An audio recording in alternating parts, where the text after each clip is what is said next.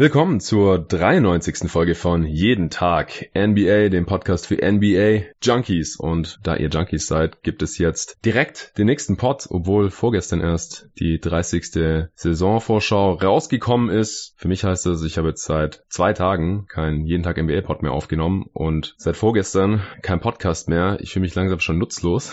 vorgestern habe ich mit Patrick zusammen, der heute auch hier dabei ist, ja noch eine Folge Wild aufgenommen zu den Contendern. Die ist jetzt heute hier am Sonntag rausgekommen rausgekommen. Dieser Pod kommt morgen. Und zwar sprechen wir heute über die besten NBA-Wetten, die wir hier einen Tag vor Start der NBA-Saison quasi so gesehen haben. Erstmal Patrick, schön, dass du dabei bist.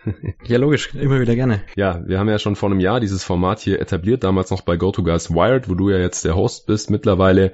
Und ich habe gedacht, das könnte man eigentlich wieder machen. Auch hier wieder der Hinweis, ja, Sportwetten sind wie ein Glücksspiel einzustufen. Das heißt, das kann süchtig machen, das kann zu Problemen führen. Deswegen bitte nicht jetzt hier Haus und Hof auf irgendwelche Over-Unders wetten. Aber ich gehe mal davon aus, dass meine Hörer mündig genug sind, um selbst zu entscheiden, ob sie sowas tun oder auch nicht. Ja, wir schauen uns heute die besten Over-Under-Wetten an. Wir gehen nicht alle Teams durch. Das gibt's einfach zu oft. Es gibt viel zu viele Over-Under-Pots mittlerweile. Ich war ja auch beim Korbjäger NBA Over-Under-Pot dabei mit Ole Freaks und Max Marbeiter. Also wenn ihr wirklich zu 31 Teams nochmal meine Over-Under-Einschätzung hören wollt und noch die der beiden Jungs, dann könnt ihr da reinhören. Ansonsten macht er gefühlt jeder NBA-Pod, egal ob es jetzt amerikanische oder deutsche Kollegen sind, mittlerweile ein Over-Under-Podcast. Da wollen wir jetzt nicht hier der 97. sein, der das auch nochmal durchkaut, sondern wir konzentrieren uns wirklich nur auf die Lines, wo wir Geld drauf setzen würden oder wo wir einfach sagen, das sehen wir ganz anders als die Buchmacher in Vegas oder wo die auch sonst sitzen. Aber meistens ist es Vegas beziehungsweise die Anbieter, die in Las Vegas sitzen und die anderen orientieren sich dann alle ein bisschen danach, denn die Lines sind dann doch meistens sehr, sehr ähnlich. Deswegen ist es letztendlich auch egal, auf welche Anbieter wir, wir uns heute beziehen. Wir nennen hier jetzt auch keine Namen, wir machen keine Werbung für irgendwen, kein Anbieter ist auch Sponsor oder sowas. Von daher sagen wir einfach die Line, wo die ungefähr liegt oder welche wir jetzt halt hier nehmen und ob wir oder warum wir da dann Over oder Under wetten würden. Dann schauen wir uns noch die Division Odds an, was man da vielleicht machen könnte. Dann die Championship Odds, die MVP, Defensive Player of the Year, Sixth Man of the Year, Most Improved Player of the Year, auch wenn es dann langsam irgendwie wild wird und zuletzt noch Coach of the Year wetten an.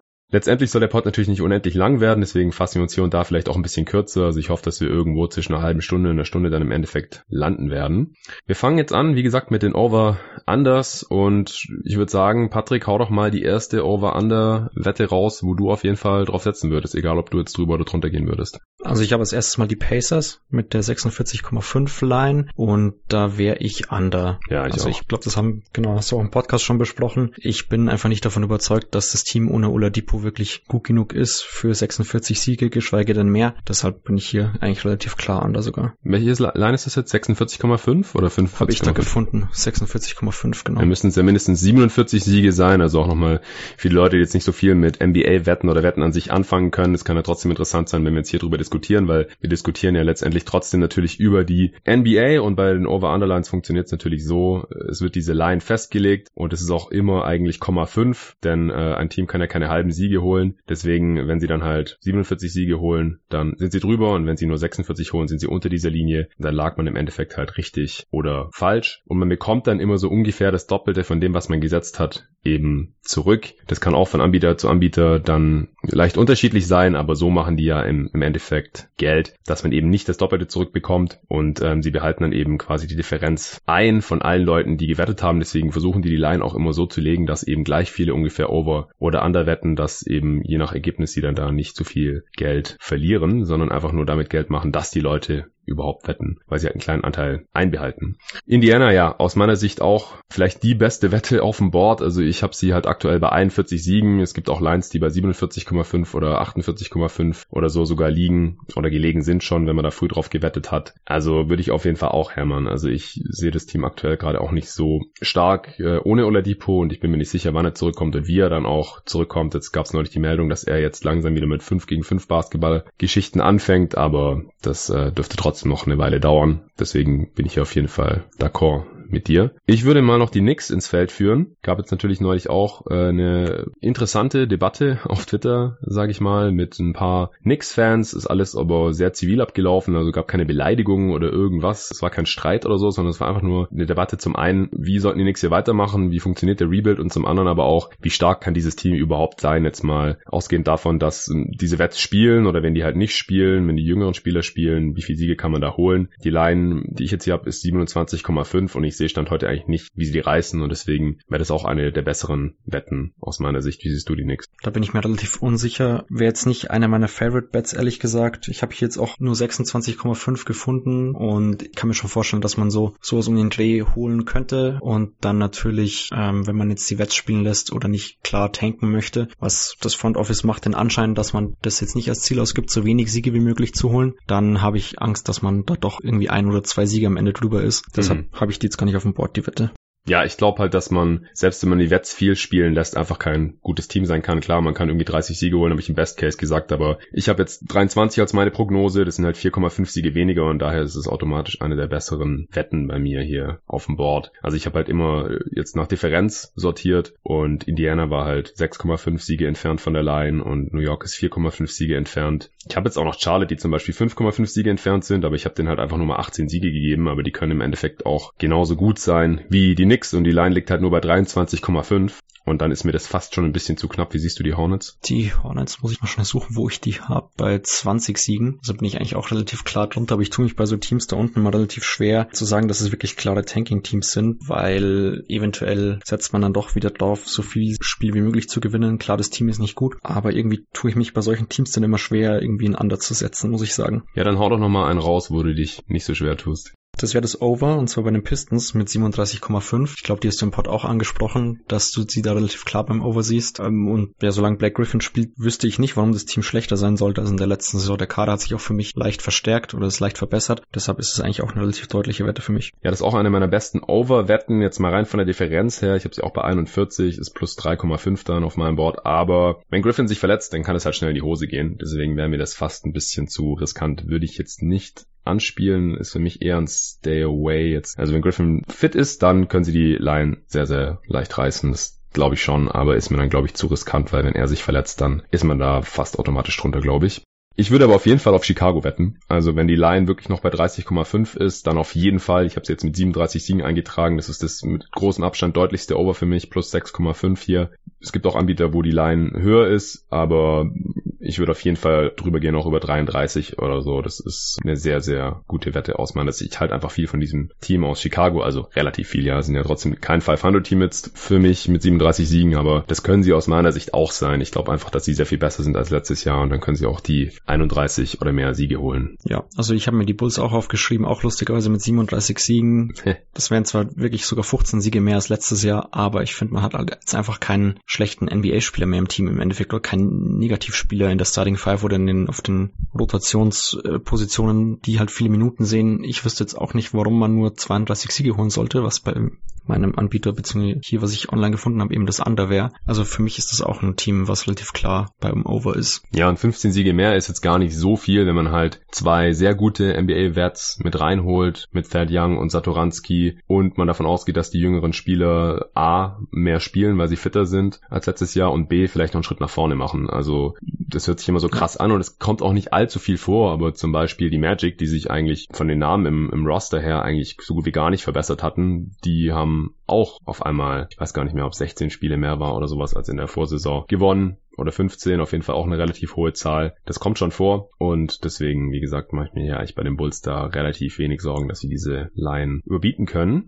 Was wäre die nächste Wette? Wie viele hast du denn noch, die du auf jeden Fall hier bei den besten Wetten drin hättest? Noch so vier. Okay. So ist ein Dreh. Also ich habe hier noch OKC. Das ist natürlich eine recht gefährliche Wette. Puh, also ich, ja. bin beim, ich bin beim Over. Echt? Okay. Ja, ich gehe halt davon aus, dass der Kader halt doch länger zusammengehalten wird oder dass man die, die Wets halt länger da hat, als man jetzt vielleicht ähm, nach der, dem Paul George Trade angenommen hat. Also mit CP3 und Danilo Gallinari glaube ich schon, dass man die noch mal ein bisschen hat und dann wüsste ich halt nicht, warum das Team nicht kompetent genug sein sollte, 32 Siege oder 33 so oder so zu holen. Also im Osten wäre das für mich auch ein sehr klares Playoff-Team, ehrlich gesagt. Und im Westen sehe ich zwar schon, dass man schlechter ist als viele Teams, die vor einem gerankt sind, aber ich wüsste zum Beispiel nicht, warum man so klar schlechter sein sollte als zum Beispiel die Pelicans oder die Mavericks. Ja, wenn das Team zusammenbleibt, dann kann man hier auf Over gehen oder wenn auch Gallinari und Chris Paul fit bleiben. Ich glaube an beides nicht so wirklich, deswegen würde ich eher Under wetten, aber für mich ist es ein Stay Away. Also das ist mir einfach zu riskant. Ist eine, ist eine riskante Wette, ja klar. Ja. Also wenn ich drauf wetten müsste, Under, habe ich auch schon so begründet mhm. im Korbjäger-Pod, aber ich würde nicht drauf wetten. Ich habe die auf keinen Fall bei meinen besten Wetten mit drin. Ich würde auf jeden Fall noch auf das Milwaukee Over gehen. Die Line liegt bei 56,5 ich sehe einfach nicht wirklich, wie sie jetzt vier, fünf Siege schlechter sind als in der letzten Regular Season. Sie sind ein sehr gutes Regular Season Team und vier, fünf Siege weniger ist halt schon relativ viel, damit sie halt unter diese Line von 56,5 fallen. Ich gehe eigentlich schon davon aus, dass sie wieder 57 plus holen und dann ist es halt auch schon over. Kann auch wieder 60 werden oder noch mehr. Kommt drauf an, wie fit man bleiben kann und ob Janis vielleicht auch nochmal einen Schritt nach vorne macht. Aber ich finde, das Team ist einfach für die Regular Season sehr, sehr stark aufgestellt und deswegen ist es für mich auch ein relativ klares Over. Okay, interessant. Also ich habe jetzt die Bugs gar nicht dabei. Die sind mir irgendwie zu riskant. Es gibt einfach selten 60 Win-Teams in der NBA. Einfach, keine Ahnung, ein oder zwei pro Saison. Da wüsste ich jetzt nicht, ob die Bugs wieder dafür pushen unbedingt, dass sie eben 60 Wins holen, auch wenn ich das Team als sehr gut gebaut in der Regular Season erachte. Ich hätte dafür dann noch das Over bei den 76ers dabei mit 54,5. Die sind für mich einfach im Endeffekt fast genauso stark, wenn nicht sogar stärker als die Bugs klar, man hat das Team, hat ein paar neue Spieler im Team und muss die erstmal integrieren und so, aber ich wüsste jetzt nicht, warum Philly unter 54 Siegen im Endeffekt holen sollte, außer eben Verletzungen bei Embiid oder so. Das wäre natürlich dann der Worst Case, aber den möchte ich da jetzt auch nicht unbedingt mit einberechnen. Ja, also da hängt halt alles von Embiid ab. Bevor er gesagt hat, dass er mindestens 70 Spiele machen möchte, war ich da auch skeptischer. Jetzt äh, wäre ich da ein bisschen selbstbewusster, auch mit dem Over. Ich habe sie gerade bei 55 Siegen und die Line, die ich jetzt gesehen habe, war 53,5. Das ist relativ knapp drüber. Also das ist eigentlich mhm. jetzt keine Line, wo ich sagen würde, auf jeden Fall hämmern. Aber die Chancen dafür stehen jetzt auch schon nicht schlecht, sind für mich so ein bisschen in derselben Kategorie wie auch Houston. Da ist die Line, die ich jetzt habe, 52,5. Da kann Houston auch easy drüber kommen weil sie einfach auch so ein Team sind, das in der Regular Season sehr, sehr gut funktioniert und ich sehe einfach nicht, wie sie jetzt viel schlechter äh, funktionieren sollten als die letzten Jahre. Also mit Westbrook wahrscheinlich sogar noch besser als mit Chris Paul in der Regular Season, denke ich. Auch solange Harden auf dem Niveau weiterhin ist und in der Preseason hat, ist er jetzt auch schon ein paar Mal explodiert. Von daher äh, ist wie bei Philly, kann man overgehen, aber ist jetzt keine meiner besten Wetten. Denver genauso übrigens. Line 52,5, die ich jetzt gesehen habe, die ist leider gestiegen. Die war am Anfang noch bei 50,5 im Juli, als das erste Mal Over Anders rauskam. Da hätte ich auf jeden Fall gesagt Hermann, weil ich habe sie jetzt auch gerade mit 55 Siegen. Jetzt ist es auch schon ein bisschen knapper, aber das ist auch äh, noch eine Line, die ich nicht schlecht finde. Mhm. Ich hätte jetzt auch noch die Kings, die sind bei 37,5, habe ich die gesehen und ich habe die mal bei 41 Siegen oder so. Ja. Ich wüsste nicht, warum das Team schlechter sein soll und das sind dreieinhalb Siege Unterschied, deshalb auch eine meiner klareren Wetten. Ist bei mir auch so, also ich habe 38,5 gefunden, aber ich habe ihnen 42 gegeben, deswegen auch 3,5 plus. Das äh, ist auch noch eine der besten Overwetten aus meiner Sicht. Bei mir auch noch Orlando, die habe ich mittlerweile bei 44 Siegen, Line nice. 40,5 ist auch plus 3,5 und ich denke einfach, dass sie ein solides Team sind, hatte ich auch mit äh, Preview mit Mark dann letztendlich besprochen. Ich glaube schon, dass sie auf jeden Fall ein 500-Team sind und dann hätten sie die Line hier schon gerissen. Letztes Team, das ich jetzt hier noch bei den Overs genannt haben will, sind die Miami Heat. Also Over-Under bei 42,5, also ein bisschen höher als Orlando, aber ich sehe sie auch ein bisschen stärker als Orlando eigentlich. Zumindest die Upside ist auf jeden Fall da, hier auch im mittleren bis hohen 40er Bereich zu landen. Ist bei mir jetzt auch nur plus 1,5 Stand heute, deswegen äh, eigentlich ähnliche Kategorie wie Philly, Houston, Denver so, aber auch noch ein Team, wo ich relativ selbstbewusst aufs Over gehen würde. Das Witzige war, bei den Heat habe ich ähm, das Under sogar schon gespielt und jetzt im Nachhinein, nach, ich habe mir heute Gedanken gemacht, habe mir nochmal die Line angeschaut und dachte mir, ah, 43,5 ist ja ein interessantes Over eigentlich. Hab dann geschaut, hab bei meinem Wettanbieter gesehen, dass ich es anders schon gespielt habe und ich weiß jetzt nicht genau warum. Schon zu spät. Also von dem her ähm, ist ein Team, ja, mit Jimmy Butler müsste man eigentlich easy über 500 gehen können, deshalb. Wenn er fit bleibt halt. Ja, genau. Also ich weiß nicht, was ich mir dabei gedacht habe. Vielleicht habe ich damit gerechnet, dass er nur 60 Spiele oder so macht, was ja jetzt auch nicht unrealistisch ist bei Butler, muss man leider sagen. Aber insgesamt eigentlich schon eine Line, die man anspielen kann, auch das Over, nicht das Under.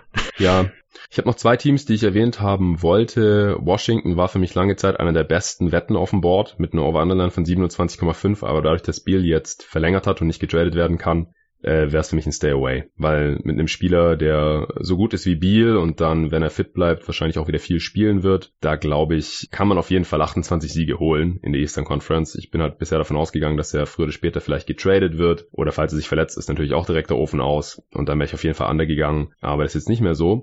Und das allerletzte Team, das ich erwähnt haben wollte bei den Over-Under-Wetten ist Golden State. Die Line liegt bei 47,5. Die können sie reißen, aber ich sehe einfach sehr viel mehr Szenarien, hatte ich auch schon mehrmals ausgeführt, wie sie unter dieser Line landen. Ich habe sie jetzt mal bei 46 Siegen stand heute noch. Das ist nur 1,5 weniger, also relativ knapp, aber ich halte es einfach für sehr viel wahrscheinlicher, dass sie unter diese Line kommen, wenn sich Curry oder Green für ein paar Spiele verletzen oder Gott bewahre beide oder wenn sie einfach nicht genügend Rotationsspieler finden, neben diesen beiden, die einige einigermaßen produzieren, offensiv oder defensiv, dann wird es einfach sehr schwer, in diesen besten 48 Siege zu holen, was halt nötig wäre, um diese Line zu reißen. Und deswegen würde ich hier auch auf Under wetten. Mhm. Ich habe noch zwei Teams, wo ich dich fragen möchte, ob du da auch beim Stay Away bist oder ob du die in eine Richtung äh, klarer siehst. Und zwar ja. wären es die Mavs und die Pelicans. Die sind bei 39,5 bei den Pelicans habe ich die gefunden und 40,5 bei den Mavericks. Ist für mich ein Stay Away. Also die Mavs Line finde ich perfekt. Die Pelicans Line finde ich eigentlich ein bisschen zu niedrig oder fand ich, bis jetzt die Zion Williamson Knieverletzung kam. Der wird jetzt direkt mal ein paar Wochen fehlen, wie es aussieht. Extrem schade natürlich. Also ich habe echt schon die ganzen Preseason Games mit ihm gesuchtet und fand dieses Team extrem interessant und auch mit sehr viel Upside. Aber wenn er jetzt direkt fehlt, dann ist es schon ein Downgrade für mich, egal wer dann seine Minuten bekommt. Und stimmt mich halt auch nicht besonders optimistisch für die restliche Saison. Also ich habe schon die ganze Zeit Bedenken gehabt, hatte ich auch immer wieder in den Pots hier gesagt, spielerisch nicht die geringsten. Also auch in der Pelicans Preview mit Phil, der hat spielerisch dann noch ein paar Bedenken gehabt, habe ich eigentlich gar nicht nicht, aber halt gesundheitlich. Ja, jetzt habe ich auch ein Video gesehen von einem Arzt, der selber NBA-Fan ist und da irgendwelche Sachen analysiert und der hat halt ähm, Zions Gang, also wie er geht und wie er springt und seinen ganzen motorischen Bewegungsablauf und so ein bisschen analysiert und hat halt gesagt, das sieht nicht gut aus. Also Zion ist leider prädestiniert dafür, sich immer wieder zu verletzen oder auch mal schwer zu verletzen, Kreuzbandriss oder irgend sowas. Da habe ich einfach richtig Schiss. Und jetzt hat er sich in der Preseason auch schon verletzt, wird ein bisschen ausfallen und deswegen würde ich ja nicht mehr overwetten.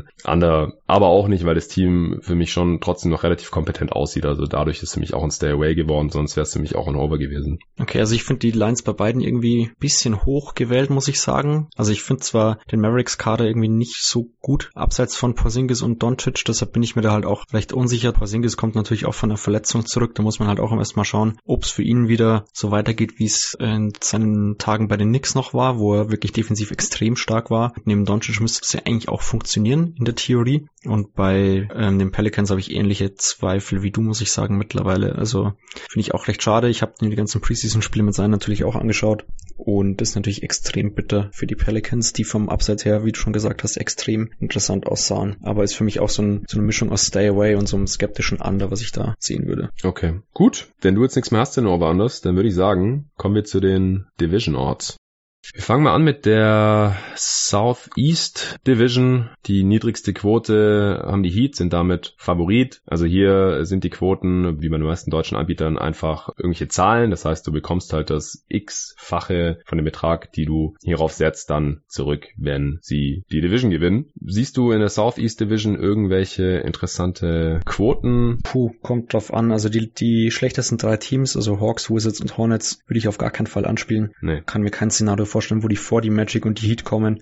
Und bei den Magic und den Heat ist es halt die Frage, ob man da jetzt ein Team klar vorne sieht oder nicht. Ja. Wäre mir eher unsicher, ehrlich gesagt. Ja, es, sie sind sehr knapp beieinander. Ich finde die Line 1,87 bei Miami da einfach auch viel zu niedrig. Also so klar sehe ich sie dann doch nicht vor den Magic. Da sind die 2,4 von den Magic fast schon interessanter. Aber auch das ist eine sehr, sehr niedrige Line. Atlanta 7,5 finde ich viel zu niedrig. Also da könnte man vielleicht, wenn die Line höher wäre, bisschen was drauf setzen. Wenn man halt sagt, okay, eins von Heat und Magic enttäuscht irgendwie spielerisch und bei dem anderen verletzt sich irgendwer und dann können die Hawks irgendwie doch die Division gewinnen, wenn ihr Best Case eintritt, aber 7,5 ist mir da auch viel zu niedrig. Dann Southwest, da haben die Rockets die niedrigste Quote 1,36, also nochmal sehr viel niedriger als Miami, sind somit Favorit. Siehst du da irgendwas Interessantes? Wer von den Rockets extrem überzeugt ist, die kann man natürlich dann anspielen, wenn man die als so klaren Favoriten sieht. Aber die anderen Teams finde ich da jetzt ehrlich gesagt nicht interessant. Also Pelicans und Mavs haben bei mir hier dieselben Quoten. Dann die Grizzlies die schlechtesten Odds und die, die Spurs habe ich hier mit fünffach. Aber mhm. auch, dass ich ehrlich gesagt kaum Möglichkeiten, wie die vor die Rockets kommen sollten. Nee, da müsste der Best Case der Spurs eintreffen und der absolute Worst Case der Rockets und die Line der Rockets mit 1,36 hier finde ich einfach viel zu niedrig, um, um da irgendwas drauf zu setzen. Und ja, die anderen haben wahrscheinlich einfach keine Chancen. Dafür sind die Rockets zu gut. Pacific Division sind die Clippers Favorit mit 1,75. Siehst du da irgendwas Interessantes? Ich finde die Clippers bald ein bisschen gefährlich, muss ich sagen, weil Kawhi und Paul George vermutlich ein bisschen Load Management machen werden, beziehungsweise Paul George schon verletzt ist und ich habe jetzt auch schon gehört, eventuell bis Dezember ausfällt. Weiß ich jetzt nicht genau, wie viel man darauf jetzt schon geben möchte. Hm. Aber das wären natürlich dann schon einige Spiele und da wäre ich mir dann extrem unsicher, ob man wirklich klar besser ist als die Lakers, die Warriors und die Kings zum Beispiel. Also da habe ich ehrlich gesagt keine Tendenz in der Pacific Division. Also ich würde mir die Lakers hier überlegen. Die Quote ist mit 3,0 sehr viel besser als die der Clippers und so groß sehe ich den Unterschied in der Regular Season da jetzt echt nicht. Also die Lakers müssen natürlich selber fit bleiben, aber bei den Clippers weiß man ja schon, dass George ausfällt und dass Kawhi wahrscheinlich einige Spiele aussetzen wird, pausieren wird. Bei den Lakers vielleicht auch AD oder LeBron. Aber ich habe die jetzt auch zu nah beieinander, als dass ich jetzt einen hier klar favorisiert sehen würde. Und deswegen finde ich die Lakers hier mit 3,0 gar nicht so uninteressant. Die anderen Teams haben aus meiner Sicht auch keine Chance, diese Division zu gewinnen. Also selbst die Warriors, glaube ich, selbst im Best Case. Oh, ja, also da müssten ja echt schon irgendwie weit über 50 Siege holen. Und das sehe ich mit dem Kader hier eigentlich. Stand heute nicht. Ne?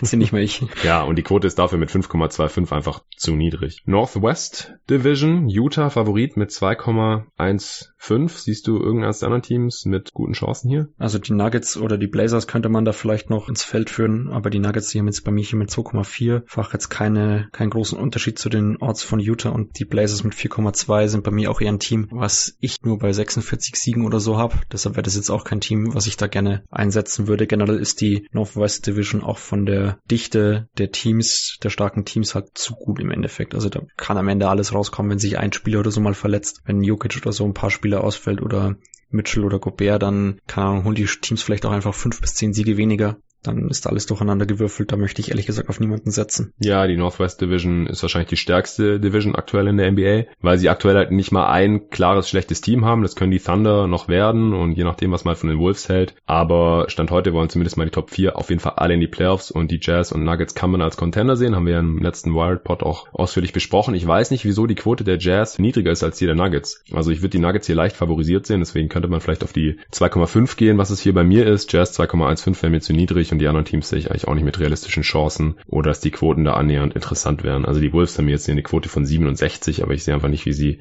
an den drei Teams davor auch vorbeikommen können. Central Division, Milwaukee 1,12, um die Division zu gewinnen. Das ist die mit Abstand niedrigste Quote von allen Division-Favoriten. Aber siehst du hier überhaupt ein anderes Team, das hier den Bucks gefährlich werden könnte? Ich weiß nicht, selbst wenn Janis ausfällt, hat man ja vermutlich noch das stärkste Team. Ja. Also wäre was, was ich auf gar keinen Fall anspielen würde. 1,12 ist einfach viel zu niedrig, um interessant zu sein. Die Pacers haben eine Sechserquote und die Pistons 34. Also da würde ich noch eher auf die Pistons setzen, auf eine Quote von 34, bevor ich auf die Sechserquote von den Pacers irgendwas setze. Das verstehe ich einfach nicht. Atlantic Division, Philly 1,6, Boston 5,0, Toronto 6,0, Brooklyn 7,0. Das könnte die interessanteste Division sein. Okay, also ich habe hier jetzt die Sixers natürlich vorne als Favoriten und dann wären vielleicht die Celtics oder die Raptors halbwegs interessant. Also die Raptors wären bei mir hier mit 6,5-fach vermutlich das interessantere Team sogar. Die Nets sind da vor den Raptors gerankt. Aber im Endeffekt kann ich mir im, selbst im Best Case kaum vorstellen, dass die Raptors irgendwie vor den Nets, Sixers und Celtics landen. Also da müsste für die anderen Teams schon irgendwie was schieflaufen. Zumindest für die Sixers extrem und für die Celtics vielleicht nur minimal. Aber da glaube ich, haben die Raptors selbst im Best Case nicht das nötige Talent dazu, selbst wenn Siakam noch einen Schritt nach vorne macht. Ja, ich bin ein bisschen Celtics-Optimist und finde deswegen die Fünferquote hier gar nicht so uninteressant. Also wenn bei den Sixers Embiid doch ein bisschen resten muss oder Gott bewahre ausfällt, und die Celtics einfach gut performen, dann kann ich mir schon vorstellen, dass die vielleicht die Division knapp holen könnten. Und dann die Fünferquote ist da gar nicht so schlecht. Dann können wir auch schon weiterkommen zu den Championship Odds. Siehst du da irgendwas Interessantes? Am ersten, ehrlich gesagt, die Line der 76ers oder die Odds der 76ers mit 8,25 bei den Favoriten. Also vorne sind ja die Clippers, Lakers und Bucks gerankt. Da ist mir die Quote ehrlich gesagt zu niedrig und ich sehe die Sixers, das haben wir auch vorgestern quasi dann in dem Contender Pod besprochen, die Sixers sowohl gegen die West-Teams als auch gegen die Bucks ehrlich gesagt leicht vorne. Deshalb verstehe ich nicht, warum die Line da etwas über der von den Bucks liegt. Ja, also ich finde die Sixers Line auch gut, habe ich auch schon erzählt. Ich hatte da noch ein bisschen was auf meinem Wettkonto rumliegen im Sommer schon früh, direkt nach der Free Agency und habe dann da direkt was drauf gesetzt. Seitdem ist die Line noch ein bisschen runtergegangen, beziehungsweise die Orts sind seitdem noch ein bisschen runtergegangen, aber man kann immer noch neunfach dafür bekommen. Das finde ich die interessanteste Wette von allen Clippers. So 4,2, 4,5 gibt's hier. Das ist mir zu niedrig dafür, dass sie für mich nicht der glasklare Favorit sind.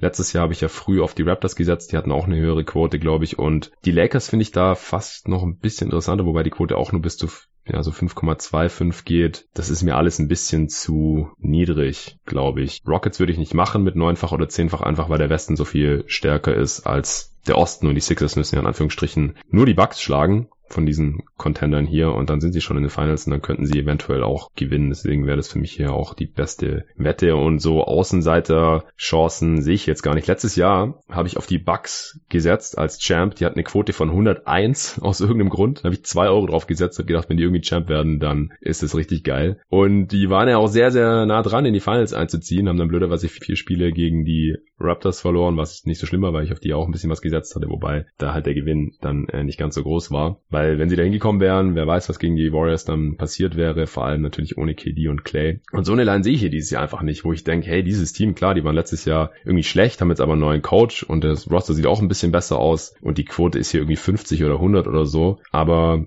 das gibt's hier irgendwie einfach nicht. Selbst die Raptors haben hier noch eine Quote von 32 bis 40 oder sowas. Würde ich jetzt niemals drauf wetten. Einfach weil sie ohne Kawhi und Green für mich kein Contender mehr sind. Auch die Celtics bewegen sich die Odds so zwischen 23 und 26. Ist mir auch viel zu niedrig, um da irgendwas drauf zu setzen. Von daher, auch Golden State, ja, immer noch so zwischen 11 und 15. Viel zu niedrig. Selbst als Flyer. Also, ja, Sixers finde ich am interessantesten. Genau, so ist bei mir genauso. Also ich sehe da auch keine Ahnung, mit den 100er Teams oder 50er Teams, die die Quoten haben, das sind dann, keine Ahnung, Heat mit 50-fach oder so, Team Magic oder Thunder mit 100-fach, das sind einfach völlige Schwachsinnswetten meiner Meinung nach, also da würde ich nie drauf setzen. Yep. Gut, dann MVP-Odds. Siehst du da was Interessantes? Da gibt's bei meinem Wettanbieter leider nur sechs Spiele, auf die man setzen kann, aber die Odds, die ich so online gefunden habe, da finde ich zum Beispiel Joel Embiid und Nikola Jokic ehrlich gesagt sehr interessant. Also Embiid wird hier für 13-fach angeboten und Jukic für 14-fach. Und ich kann mir eben bei beiden sehr gut vorstellen, dass deren Team Top 2 Team in der jeweiligen Conference wird.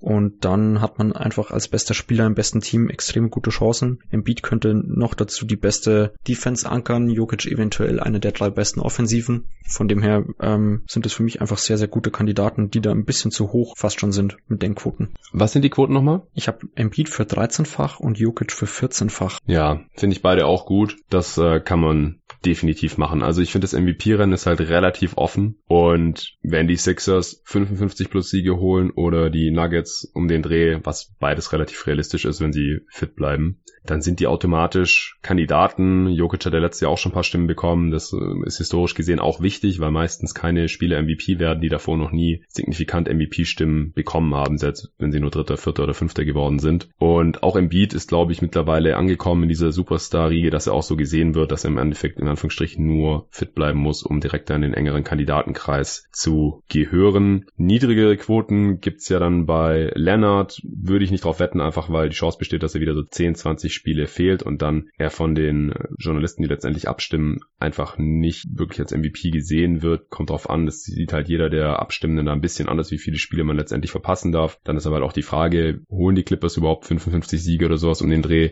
Also Westbrook ist auch mit unter 50 Siegen MVP geworden, aber der hat halt statistisch gesehen und individuell auf so einem krassen Level performt und das einfach vielen Abstimmenden das dann so gefallen hat, dass sie trotzdem für ihn abgestimmt haben, obwohl die Thunder ja gar kein Contender waren. Also fand ich auch ein bisschen kurios damals, finde ich auch nicht so gut. Ich finde, MVPs sollten auch eine realistische Chance haben, dass das Team dann auch so gut ist, dass sie das auf so ein Level heben, dass man dann auch in die Championship mitspielen kann und so wurde es ja meistens dann auch gehandhabt in der NBA-Historie. Deswegen gehe ich halt jetzt auch eher davon aus, dass man mindestens 50 Siege braucht, wenn nicht sogar 55 plus. Und deswegen sind hier manche Kandidaten, da wird es dann halt schon knapp. Also auch Steph Curry hat die zweitniedrigsten MVP Orts. Da müsste er wirklich so eine Russell Westbrook Performance im Prinzip hinlegen und dieses schlechte Warriors Team auf 50 Siegekurs oder noch mehr halten und selber halt kaum Spiele verpassen, dass er da eine Chance hat zu gewinnen. Wie siehst du das? Also ich habe schon auf Curry gesetzt, aber das ist halt ein ah. Fanpick. Also muss man ganz klar sagen. Was war da die Quote bei dir?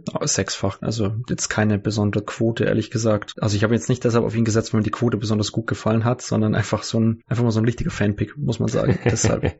Ist ja auch okay. Muss auch genehmigt sein, von dem her fand ich, finde die Orts ehrlich gesagt ganz in Ordnung. Ich wüsste jetzt nicht, warum er da so klar hinter Janis gerankt sein sollte, wobei man halt sagen muss, dass das Team schon sehr, sehr dünn ist, was dann auch erst hinterher so richtig rausgekommen ist. Ich habe schon relativ früh den, den MVP-Pick da gemacht, aber eigentlich gefallen mir hier, wie gesagt, Embiid und Jokic besser und theoretisch könnte man sogar über Lillard diskutieren, je nachdem, wie positiv man die Blazers sieht. Der hätte zum Beispiel hier eine Quote von 29-fach, deshalb, also je nachdem, ja. wie viel schlechter man ihn da sieht. Lillard hat aus meiner Sicht keine Chance, weil ich glaube nicht, dass die Blazers nochmal das letzte Jahr wiederholen können. Und letztes Jahr hat man 53 Siege gehabt und Lillard war trotzdem nicht wirklich in der MVP-Konversation drin. Ja, fünfter halt. Genau. Aber das ist, ich glaube halt, dass er wieder so in dem Bereich landen können wird, dass er wirklich Erster wird. Da müsste er individuell auch nochmal besser werden, einfach um da noch mehr auf dem Radar der Abstimmenden zu landen. Und das sehe ich bei mir jetzt halt nicht wirklich. Ich glaube, er wird eine ähnlich gute Saison spielen. Die Blazers sehe ich halt insgesamt einfach ein bisschen schlechter. Ich sehe da defensiv sehr viele Fragezeichen. Deswegen sehe ich sie jetzt auch weit unter 50 Siegen. Aber sie können natürlich wieder überperformen wie im letzten Jahr und dann 50 plus holen. Und dann wird er halt wieder Fünfter im MVP-Rennen oder vielleicht Vierter oder Dritter. Aber Erster sehe ich halt überhaupt nicht. Deswegen wäre das für mich direkt Geldverschwendung. Also es ist auch eher so eine Flyer-Wette halt. Ich verstehe halt nicht, warum seine Odds... Klar, ich meine 29 ist halt auch eine sehr hohe Genau, ich verstehe zum Beispiel nicht, warum seine Odds bei 29-fach sind und die von Russell Westbrook zum Beispiel 15-fach. Das ist zum Beispiel sowas, ja. Westbrook spielt neben Harden, die nehmen sich vermutlich gegenseitig eventuell sogar noch Stimmen weg und Lillard ist der klar beste Spieler in seinem Team und könnte eventuell wieder in Richtung Platz 3 gehen, was ja so immer, was so die Grenze war, lange Zeit. Keine Ahnung. Also wäre jetzt wirklich nur so ein Flyer-Pick im Endeffekt. Nichts, wovon ich überzeugt werde.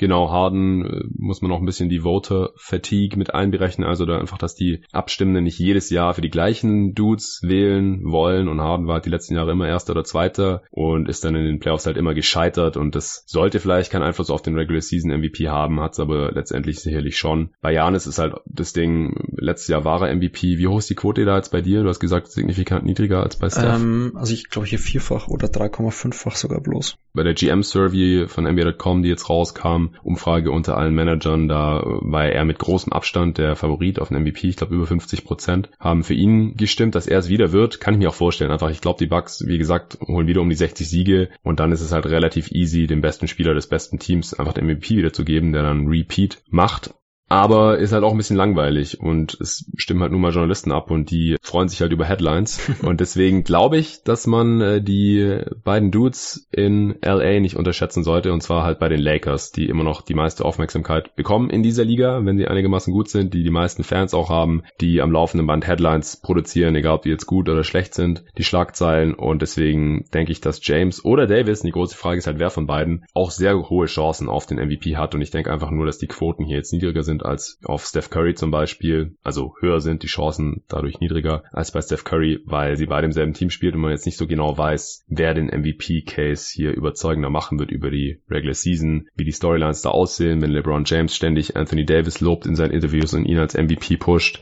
einfach weil er denkt, ich habe schon genug MVPs geholt in meiner Karriere, vier Stück und jetzt darf mal AD, damit er hier langfristig bleibt, dann holen wir vielleicht noch eine Championship oder zwei, dass ihm das dann wichtiger ist und er dann ihn einfach immer pusht als MVP, dann denke ich, dass seine seine Chancen da sehr gut sind, weil er wird die Stats auflegen, er bringt das Skillset mit, er ist schon lang genug auf dem Radar der Abstimmenden, aber halt bisher noch nie in einem guten Team. Jetzt können die Lakers wirklich mal 50 Siege plus holen, im Best Case 55 oder sowas und dann könnte es echt easy einer von den beiden werden oder LeBron zeigt einfach nochmal allen, dass er es noch drauf hat und dann ist er immer automatisch in der Konversation mit drin. Letztes Jahr ja auch, da war er auch im Dezember noch vor seiner Verletzung, als die Lakers noch ganz solide aussahen, auch relativ weit oben in den MVP-Ladders, habe ich mir nochmal angeschaut, weil es auch mal eine Twitter-Diskussion gab und es war tatsächlich so, da war er oft in den Top 3 oder Top 5 mit drin und dann in einem besseren Team, wenn er immer noch so stark ist wie die letzten Jahre, dann ist er automatisch auch wieder ein Kandidat. Wie sind da die Quoten bei dir auf James und Davis? Also bei meinem Wettanbieter sind sie achtfach und online hier jetzt bei Oddshark habe, also bei einem Anbieter, der die Wettquoten quasi vergleicht, habe ich jetzt halt neunfach bzw. achtfach gefunden oder sowas um den Dreh zumindest. Ich habe halt bei den beiden extrem Angst, dass es so läuft wie bei Curry und bei KD die letzten drei Jahre. Die waren für mich auch in den letzten drei Jahren jeweils unter den Top drei oder vier MVP-Kandidaten, haben sich aber im Endeffekt die Stimmen so weggenommen, dass, dass dann gar keiner unter den Top 5 gelandet ist oder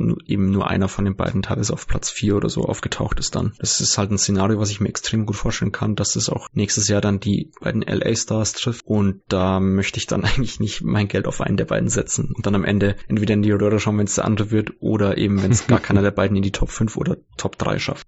Also ich würde Stand heute darauf wetten, dass es einer von beiden in die Top 3 schafft. Ich weiß nicht, ob das als Wette existiert.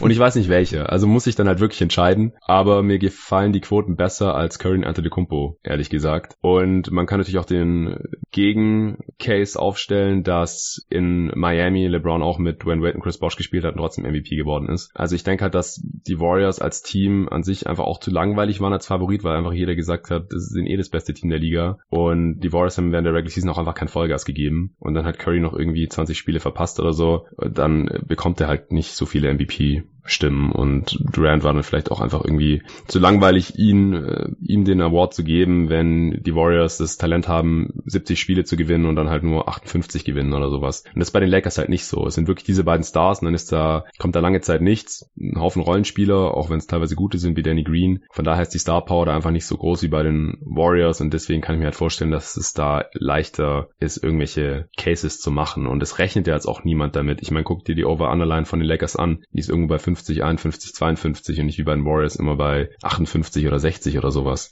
Von daher finde ich die Quoten schon ganz gut. Gibt es noch irgendeinen Kandidaten jetzt bei den MVPs, wo du noch was zu sagen willst? Nee, also Lillard hatte ich ja schon angesprochen. Von dem her finde ich da keinen mehr. Ich auch nicht. Gut, Defensive Player of the Year. Würdest du da auf irgendwas wetten wollen? Da habe ich mir jetzt auch mal im Beat aufgeschrieben mit neuneinhalbfach. Ähm, ist eben auch wieder so, habe ich ja vorhin schon angesprochen, könnte die beste Defense der Liga stellen. Oder ich würde heute ja. davon ausgehen, dass es die beste Defense der Liga ist. Klar, er hat mit Horford, Simmons und Richardson jetzt keine schlechten Verteidiger neben sich. Aber ich denke schon, dass den meisten NBA-Fans und auch den Reportern relativ klar ist, dass Embiid da der klar talentierteste Spieler ist und eben auch am Ende dafür verantwortlich, dass es eben eine Top 3, Top 1, was auch immer Defense sein wird. Deshalb habe ich hier im Beat mal aufgeschrieben. Der zum Beispiel auch von der Quote her deutlich über, also mit 9,5-fach jetzt kein klarer Favorit ist. Der klare Favorit ist hier laut den Wettanbietern Gobert mit 2,45 oder so. Ja. Und da wüsste ich jetzt halt zum Beispiel nicht, warum Embiid so viel weiter hinten gerankt ist. Ich auch nicht.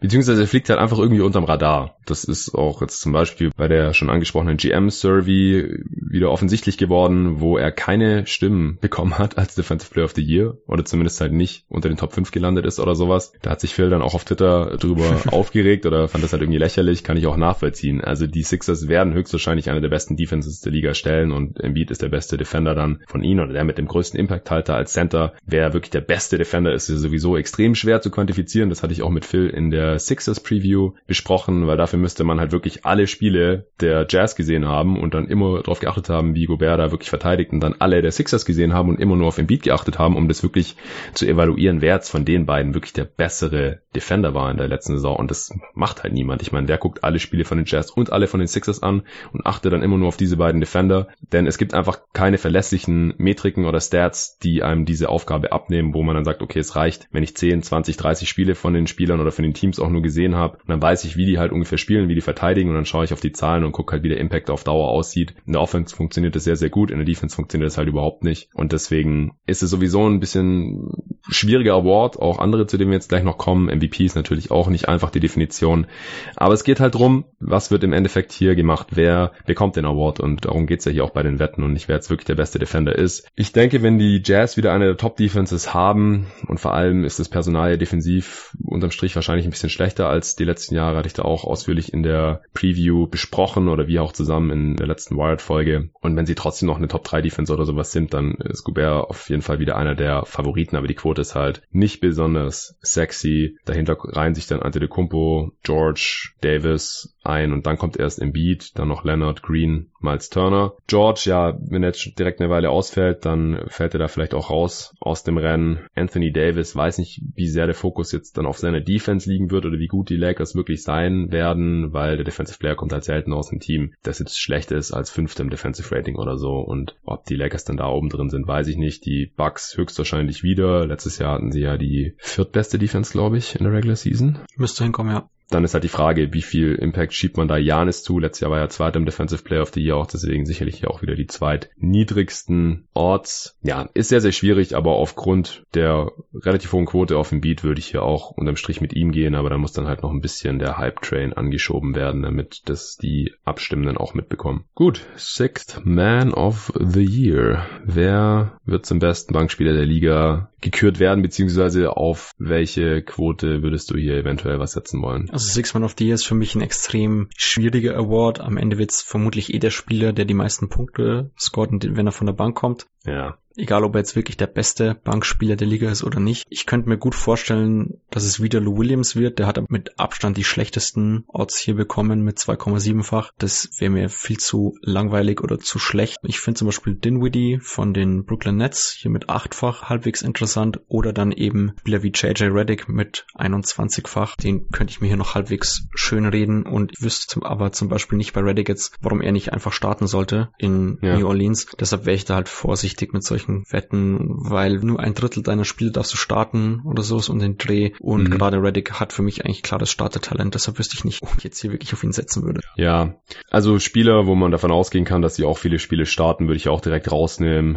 Eric Gordon könnte eventuell früher oder später starten, einfach weil die Rockets auch nicht besonders tief sind, auch gerade auf dem Flügel und dann vielleicht muss er einfach aus Mangel an Alternativen da starten, weil in den Playoffs dann auch so genauso Derrick Rose, der eventuell den Starting Spot bekommt oder Kelly Oubre oder so. Also die Liste ist teilweise wirklich relativ wild, Jalen Brown auch. Lou Williams, da ist halt auch die Frage, spielt er weniger als in der letzten Saison, aber er hat ja auch in 26 Minuten pro Spiel über 20 Punkte pro Spiel aufgelegt, was ziemlich krank ist und wenn er dann halt ein bisschen weniger spielt und trotzdem noch 18 16 oder 17 macht, dann könnte das easy auch wieder das meiste sein von der Bank und dann wird das halt wahrscheinlich einfach auch wieder. Alle anderen Quoten sind noch relativ hoch. Den Weedy hat die zweitniedrigsten und den finde ich noch ganz interessant, einfach weil ich glaube, er muss relativ viel spielen, auch wenn jetzt Irving da ist, weil er einfach auch neben ihm spielen kann mit 6-6 und weil die Nets nicht besonders viele Wings haben und deswegen kann ich mir vorstellen, dass er sehr viel spielen wird, auch dann natürlich wichtige Minuten spielen wird und dann auch entsprechende Stats auflegen kann, auch wenn ich nicht glaube, dass er mehr scored als Williams. Also Williams wahrscheinlich der beste Kandidat hier, vielleicht noch Montrezl Harrell, vielleicht auch, weil er eine bisschen größere Rolle einnehmen muss, weil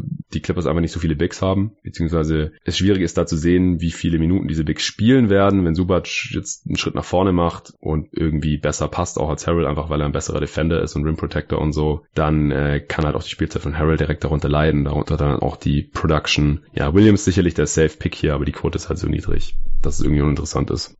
Most Improved Player, auch hier, also sehr, sehr wild, weil es wird halt immer spekulativer jetzt, ja. Man weiß halt einfach nicht so genau, wer sich jetzt verbessert und ob das dann wahrscheinlicher ist als bei anderen. Und dann muss man sich ja noch dazu überlegen, welche Spieler haben so in den letzten Jahren den Most Improved Player Award bekommen. Das waren halt meistens Spieler, die vom Jungstar oder Rollenspieler sich dann irgendwie zu einem Star entwickelt haben. Oder so ungefähr in der Art halt. Deswegen interessante Liste hier auch und die Quoten dazu sind natürlich genauso interessant. Jason Tatum hat tatsächlich die niedrigste Quote.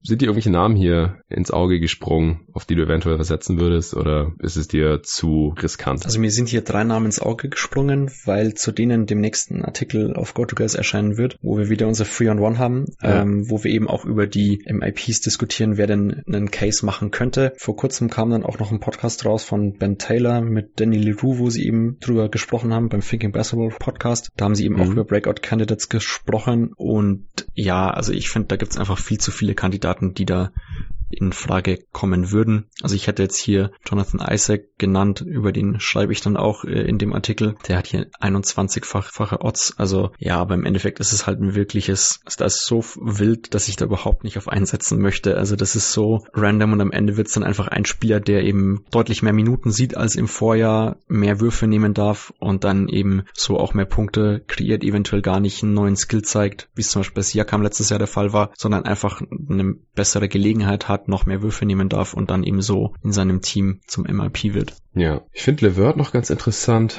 Der ist so weiß nicht, an 20. Stelle ungefähr jetzt gerankt von allen Quoten. Den würde ich wahrscheinlich sogar ein bisschen höher sehen. Einfach, weil er ja einer der klassischeren Breakout-Kandidaten ist. Der hat letztes Jahr schon viel angedeutet, war dann aber immer wieder verletzt und so. Und unterm Strich sahen die Stats dann auch nicht ganz so toll aus. Aber das könnte jetzt in der kommenden Saison ein bisschen anders laufen. Dann sind ein paar Spieler dabei, gerade Spieler im zweiten Jahr, die traditionell einfach kein Most Improved Player werden. Also auf Trey Young oder Doncic oder Bagley oder so braucht mir meines Erachtens überhaupt kein Geld setzen. Ja, sehe ich ähnlich. Ja, Isaac finde ich auch einen sehr guten Kandidat. Adebayo natürlich. Je nachdem, wie viel SGA vielleicht jetzt auch in OKC machen kann, der die dritten niedrigsten Orts. Terry Rozier wäre so ein klassischer Pick, wenn er aber halt auch wirklich dann wie ein Star aussieht. Weil wenn er einfach nur aussieht wie ein Spieler, der ein paar mehr Minuten bekommen hat und dann ineffizient ist und sein Team holt 20 Siege oder so, dann wird er garantiert auch nicht Most Improved Player und Jason Tatum wäre halt auch der klassische Jungstar, drittes Jahr, macht den Schritt zum All-Star oder so, dann könnte er es auch werden. Ja.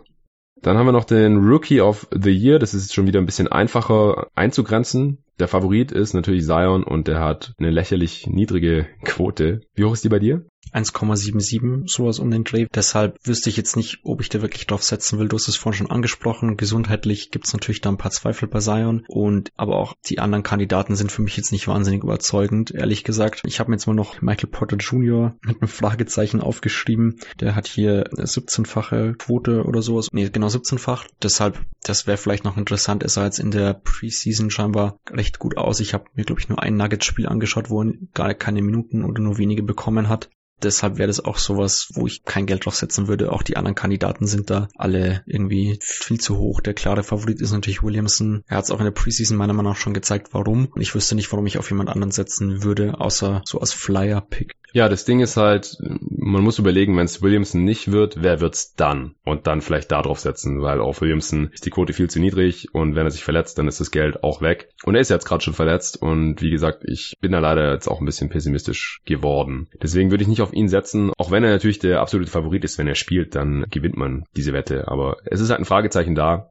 Michael Porter Jr. kann ich den Hype jetzt nicht so verstehen. Ich habe jetzt auch in diversen Fantasy-Pods gehört, dass er so äh, als Geheimtipp für Picks gilt. Ich glaube aber nicht mal, dass der die Rotation der Nuggets knacken wird. Vor allem nicht zu Beginn der Saison. Der, ich habe ein paar Nuggets Preseason-Spiele gesehen, der wurde eigentlich immer erst in der zweiten Halbzeit eingesetzt, wenn die normale Rotation halt nicht mehr eingesetzt wird. Das zeigt ja schon, dass er nicht in der normalen Rotation drin ist. Und dann fand ich noch gar nicht so überzeugend. Er hat ein paar schlechte Würfe getroffen, die nicht immer fallen müssen. Ich finde ihn jetzt noch nicht besonders spritzig oder skilled. Das kann noch kommen, aber er hat jetzt halt auch einfach zwei Jahre kaum Basketball gespielt. Das sieht man ein bisschen. Und ich glaube einfach nicht, dass er schon ready ist, konstant die Rotation zu knacken von einem Team, das Contender sein möchte. Sie hätten zwar Need für einen langen Wing da auf dem Flügel, aber ich glaube einfach nicht, dass er schon bereit ist und dann bekommt er nicht genug Minuten und dann produziert er nicht genug, um hier annähernd im Rookie of the Year Race zu sein oder auch relevant Fantasy Stats zu produzieren. Also da würde ich ganz klar dagegen gehen. Da würde ich mich schon eher fragen, ob es eher Morant oder Barrett wird. Die dürfen beide in ihren Teams machen, was sie wollen. Sie haben viel den Ball. Wie effizient es dann wird, ist eine andere Frage, aber es geht ja beim Rookie of the Year Award meistens drum, wer legt die dollsten per Game Stats auf, wer macht die meisten Points per Game, Rebounds per Game, Assists per Game und so. Und da sehe ich halt hinter Williamson, Morant und Barrett auf jeden Fall favorisiert. Die Quote ist auch viel höher als auf Williamson. Barrett hat die drittniedrigste und wird in New York auch relativ viel Hype bekommen, wahrscheinlich auch mehr als Morant in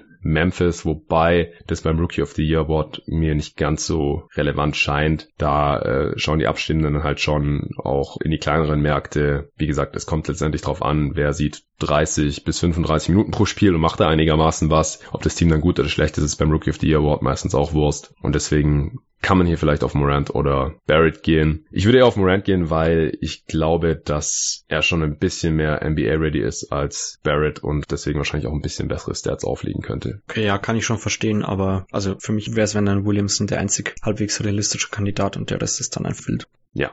Gut, dann haben wir noch den Coach of the Year. Doc Rivers Favorit, dahinter Snyder, Stevens, Vogel und Mike Malone. Findest du hier irgendwas interessant von diesen fünf oder siehst du noch andere Kandidaten, die es eventuell wert wären, da ein bisschen was drauf zu setzen? Ich finde, dass es beim Coach of die irgendwie zu viele Kandidaten gibt. Ähm, am Ende wird es vermutlich einer der Coaches, die eben bei einem, einem der Top-Teams unter Vertrag sind. Ich könnte mir vorstellen, dass Malone dadurch vielleicht interessant wird mit einer 13-facher Quote. Brad Brown, lustigerweise ist er sehr weit unten gerankt. Da kann ich mir eben auch vorstellen, dass das Team sehr, sehr stark ist ist, wodurch er einen guten Case haben wird. Aber also ich wüsste nicht, ob ich mir schon überlegt habe, Umhang auf Coach of the Year zu setzen. Von dem her glaube ich auch nicht, dass ich das jetzt machen werde. Ich auch nicht. Es sind ja meistens entweder halt die Teams mit den besten Records in der jeweiligen Conference. Das heißt im Osten wahrscheinlich eben Brown, deswegen finde ich die Quote auch ein bisschen niedrig. Oder halt Bud, aber zweimal in Folge wird man normalerweise kein Coach of the Year, weil es zu langweilig ist für die Leute, die abstimmen. Ist leider so. Und im Westen, ja, ich verstehe, wieso Doc Rivers die niedrigste Quote hat, aber ich sehe halt die Clippers da auch nicht als glasklaren Favorit in der Regular Season. Deswegen finde ich da auch Malone von den Nuggets noch relativ interessant. Snyder hat die zweitniedrigsten, wie gesagt, aber dafür ist mir dann Utah auch nicht sicher genug hier das Top-Team im besten. Denn Tony glaube ich jetzt irgendwie nicht. Vogel eventuell, wenn er halt halb bekommt, wenn die Lakers mega abgehen während der Regular Season. Aber ich halte jetzt von seinem Coaching und auch in Zusammenarbeit mit Jason Kidd als Assistant jetzt nicht so super viel. Manchmal bekommt auch ein Coach, dessen Team halt total überrascht. Also irgendein Team, das keiner den Playoff sieht und dann holen die auf einmal 45 Siege oder, oder 50 oder so. Aber darauf zu setzen ist halt auch sehr, sehr riskant, würde ich jetzt auch nicht machen. Haben wir jetzt noch irgendwas? Würde nichts mehr einfallen. Gut, dann vielen Dank dir, Patrick. Dann wären wir jetzt schon durch. Sind noch unter einer Stunde geblieben. Also alles sehr, sehr human, sehr, sehr gut anzuhören dann hier an, an diesem Montag, um in die Woche zu starten. Ich hoffe, der Pod war jetzt für alle Hörer interessant. Auch die, die niemals Geld auf Sportwetten setzen würden, was natürlich auch sehr, sehr nachvollziehbar ist. Und die, die es trotzdem machen wollen, dann äh, bitte kommt nachher nicht zu mir oder zu uns und sagt, hey, ihr habt aber gesagt, das ist eine gute Idee, hier bei den Warriors auf Under zu wetten oder irgend sowas. Also alle Angaben ohne Gewähr, Rechtsweg ist ausgeschlossen und was man hier nicht noch sonst noch alles sagen könnte. Ich hoffe, das ist klar. Patrick könnt ihr folgen auf Twitter unter Patrick-Preis, richtig? Korrekt. Gerne Patricks Arbeit bei gotoguys.de auschecken. Wie gesagt, wir haben ein Pod zusammen aufgenommen, erst am Freitag zusammen mit dem Kollegen Tobi Bühner über die Contender in dieser Liga. Wir haben uns jetzt auch mehrmals darauf bezogen hier in diesem Podcast. haben wir besprochen die Championship-Chancen, die Stärken und Schwächen, auch nochmal teilweise auch im direkten Matchup der Jazz, Nuggets, Clippers, Lakers, Rockets im Westen und der Bucks und Sixers im Osten. Ist ein schönes Ding geworden. Auf jeden Fall abchecken. Ansonsten gibt's natürlich 30 Season Preview Pods hier bei jeden Tag NBA. Wenn ihr noch nicht alle gehört habt, würde es mich mächtig freuen, wenn ihr noch in die reinhören könntet, die ihr noch nicht geschafft habt, bevor die Saison losgeht. Oder vielleicht auch noch während der ersten Woche. Manche Teams haben ja auch später in der Woche erstes Spiel. Und auch nach einem Spiel sind diese Preview Pods natürlich noch relativ aktuell. Es sei denn, es verletzt sich irgendwer schwer. Das wollen wir natürlich nicht hoffen. Ansonsten werde ich eventuell noch mal ein Pod raushauen. Am Dienstagmorgen dann. Dienstagnacht geht ja dann die Saison los. Dienstagmorgen haue ich dann entweder einen Fragenpot raus. Ich habe jetzt schon einige Fragen bekommen. Mal gucken, wie viele da noch reinkommen. Eventuell kommt der aber dann auch erst später in der Woche. Die Alternative wäre nochmal ein Power Ranking Pod rauszuhauen. Das ist auch ein Format, das ich mir vorstellen kann, das dann immer wiederkehrt. Vielleicht alle zwei Wochen oder alle vier Wochen gibt es dann da auch ein Update dazu. Je nachdem, wie die Teams eben performt haben. Und dann wäre es natürlich auch nice, wenn es ein, ja, so ein Preseason Power Ranking geben würde und dazu halt noch ein Pod gebe, bevor die ersten Spiele gespielt werden, wo ich dann alle Teams noch mal kurz durchranke und auch die Offenses und Defenses durchranke. Das ist auch was, was ich jetzt so noch nicht gemacht habe und was man dann auch während der Saison immer wieder schön zum Vergleich heranziehen kann, um einfach zu gucken, was hat man da erwartet. Hat man gedacht, das wäre irgendwie eine Flop 5 Defense, auf einmal sind die durchschnittlich oder man hat gedacht, das ist ein Top Offense Team und dann auf einmal sind die unterdurchschnittlich oder irgendwie sowas in der Art. Da hätte ich vielleicht auch noch Bock drauf. Also da kommt wahrscheinlich am Dienstag dann noch irgendwas und Mittwochmorgen natürlich. Das zweite Spiel geht bis um sieben, glaube ich, ungefähr und dann werde ich direkt aufnehmen. Ich habe auch schon einen Gast. Wer? Werde ich jetzt noch nicht verraten. Und dann hoffe ich, dass der Pod irgendwie um acht oder spätestens um neun rausgeht, sodass den viele noch hören können auf dem Weg zur Arbeit oder zur Uni oder zur Schule oder so. Und ansonsten halt im Laufe des Tages. Und dann Donnerstagmorgen habe ich jetzt auch vor, Spiele zu analysieren. Der zweiten Nacht, wo dann ja auch mehr als zwei Spiele nur sind. Dienstagnacht spielen ja die Pelicans in Toronto, jetzt leider ohne Zion, aber das ist natürlich trotzdem ein interessantes Spiel. Und dann gibt es natürlich noch den, das Battle for LA zwischen den Lakers und Clippers. Das werde ich dann auf jeden Fall auch analysieren und dann am Mittwoch spielen die meisten anderen Teams. Da gibt's dann sicherlich auch einiges zu besprechen am Donnerstag. Das ist der Plan für die Woche. Wie gesagt, am Freitag kommt dann entweder der Fragenpot oder der Power Ranking Pod, je nachdem, welcher halt nicht am Dienstag rausgekommen ist. Das ist der vorläufige Plan, was hier jetzt noch so ansteht. Dann wisst ihr da auch Bescheid. Wenn ihr dieses Projekt unterstützen möchtet, gibt's natürlich auch die Möglichkeit, kommen auch täglich neue Unterstützer hinzu, was ich sehr, sehr cool finde, auf steadyhq.com slash jeden Tag NBA. Da gibt's drei verschiedene Supporter-Pakete zur Auswahl. Das ist auf www.ste e-a-d-y-h-q.com slash jeden Tag NBA. Auschecken gerne, überlegen, ob das für euch in Frage kommt. Ich freue mich dann riesig und ansonsten gibt's hier demnächst vielleicht auch mal wieder neue Sponsoren. Ich bin auf jeden Fall dran, zurzeit viel zu tun, aber das Ziel ist es nach wie vor, hier auch während der gesamten Regular Season und hoffentlich auch noch darüber hinaus einen fast täglichen NBA Podcast bis zu fünfmal die Woche für euch rauszuhauen. Also bleibt dran, vielen Dank dafür und bis zum nächsten Mal.